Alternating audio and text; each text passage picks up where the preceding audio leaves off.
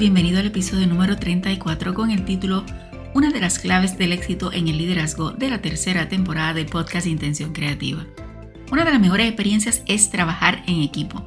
En el ámbito laboral no siempre es fácil, aunque se tiene algo de obligación porque estamos recibiendo una remuneración, así que hay que hacerlo. Sin embargo, en el ámbito de iglesia es otra cosa. Son voluntarios que no siempre están dispuestos, pero realmente este no es el fallo principal que cometemos, así que hablemos un poco sobre esto. Este podcast es para líderes cristianos atrevidos y con visión que quieren hacer la diferencia y seguir aprendiendo para realizar su trabajo para Dios con excelencia. Pero si esta es la primera vez que andas por aquí, bienvenido a esta comunidad de seres maravillosos que sobre todo están comprometidos en crecer para la gloria de Dios.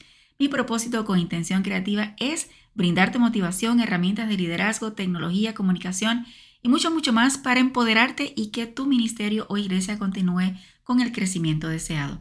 Si lo estás escuchando en Apple Podcast, Spotify, Stitcher o cualquier otra aplicación de podcast, te invito a que presiones el botón de suscribirte para que te llegue la notificación de los próximos episodios. Estamos comenzando el mes de septiembre y tal vez pronto comienzan los nombramientos de los nuevos líderes para el nuevo año. Sé que muchos le huyen a esto y otros, y me voy a atrever a decirlo, casi hacen campañas para ocupar ese puesto deseado. Y lo digo así suavecito porque es para mí un horror. La realidad es que estamos por llegar a este momento, así que colocar todo este proceso en oración.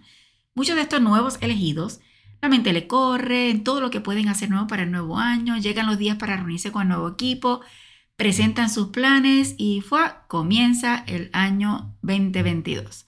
Pero al pasar los meses, los problemas afloran y te comparto algunas de las quejas que he escuchado, como por ejemplo, es que no les interesa trabajar, me lo dejan todo a mí, por más que le digo que se envuelvan, no quieren. No hacen nada bien. Y mejor lo que puedo hacer es no seguir con la lista para no agobiarnos.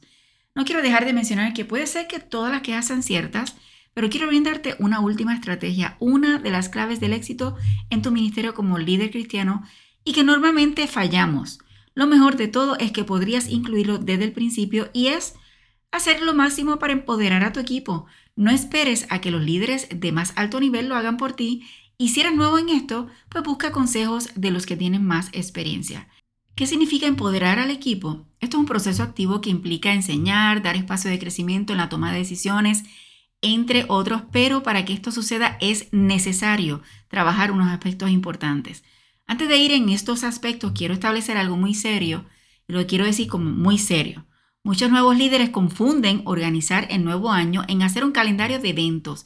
Lo más seguro porque así lo han hecho por años anteriores y creo que hasta este tema debería dedicarlo solamente a un episodio porque para mí es sumamente serio y hay una diferencia muy grande. Un calendario de eventos es un grupo de actividades que deben cumplir con un objetivo para alcanzar las metas establecidas para ese año.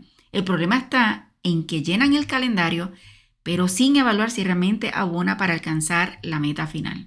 Aclarando esto, entonces comienzo con los aspectos importantes. Número uno, el empoderamiento comienza conmigo, comienza contigo. Vive y ejecuta tu ministerio como corresponde, abre las puertas de aprendizaje constantemente, evalúa tu forma de ser y haz todo lo necesario para ser mejor cada día. Dos, transmite la alegría de servir a Dios en lo que hacen. Es un gran privilegio servir a Dios en todo lo que hacemos y para eso hay que demostrarlo y vivirlo.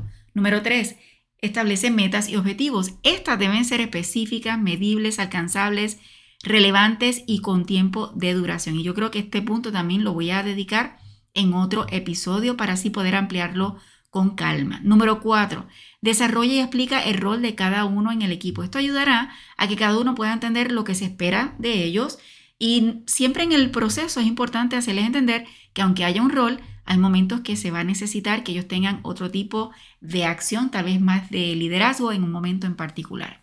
Número 5. Construye una relación genuina con el equipo. Sea humano y que ellos vean que eres parte del grupo, que también tiene familias y tiene dificultades, que no eres perfecto. Así que eso es importante. 6. Sea un líder que busca solución y no que complica o se desanima fácilmente.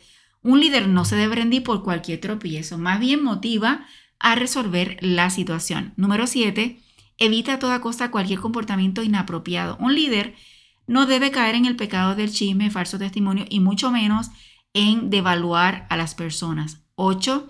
Respeta la diversidad y aprende a amar a los demás siendo ellos mismos. Cada persona es distinta y es hermoso cuando podemos resaltar las virtudes de los demás y ayudarles a brillar siendo ellas mismas. Número 9.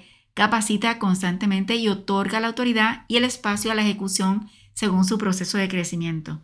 ¿Cómo podemos esperar que crezcan si no les capacitamos y damos el tiempo de la prueba de error, que no es otra cosa que el proceso de crecimiento? Número 10. Celebra los logros. Procura celebrarlos como equipo, sin importar lo grande o pequeña que haya sido esa victoria, es importante celebrarlo. 11. Vivimos en un mundo cambiante, así que mantente siempre con la puerta abierta a mejorar y seguir aprendiendo. Porque hagamos un plan en enero no significa que no pueda cambiar o hacerse ajustes en el transcurso del año. Lo importante es que en el proceso lo vayamos evaluando y vemos si estamos cumpliendo y si hay que ajustar para mejorar y que el equipo pueda crecer, es mejor hacerlo a tiempo.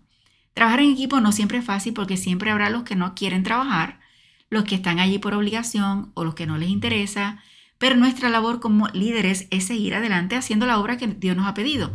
Si realmente el equipo no trabaja, oye bien, mi recomendación es incorporar más personas al mismo para continuar con la tarea que hay que realizar, pero sobre todo después de dialogar con el líder de alto rango de tu iglesia. Por otro lado, y oye bien, quiero que te detengas aquí. Por otro lado, si eres de los que no te interesa hacer nada, de estos que se están quejando los líderes, y estás allí porque no te atreviste a decir que no cuando te dijeron si querías tomar el puesto, sincero con el pastor y busca otro ministerio en la iglesia que realmente te apasione. Las iglesias tienen diversidad de tareas a realizar y lo importante es que podamos ser siervos de Dios, pero con alegría.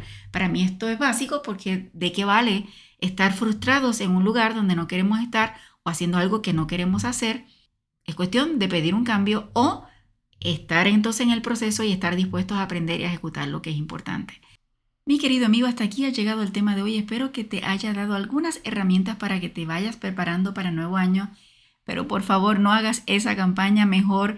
Pídele a Dios que te capacite, que te vaya preparando para las responsabilidades del próximo año. Recuerda que no siempre tienes que tener un puesto de liderazgo para influir en otros, para aportar en el crecimiento de la obra y para ser parte de una comunidad activa en tu iglesia.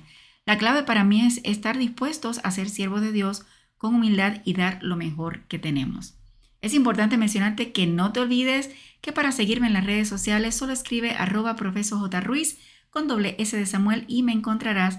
Por el otro lado, para conocer los servicios que ofrezco, visita www.profesorjruiz.com. Te animo a dejar algún comentario amable en el lugar donde lo hayas escuchado y por supuesto que lo compartas con quién, con tus amistades, familiares y hermanos de la iglesia. Y mi final favorito es, no te limites a nuevas oportunidades de aprendizaje, recuerda que juntos podemos construir un legado de bendición.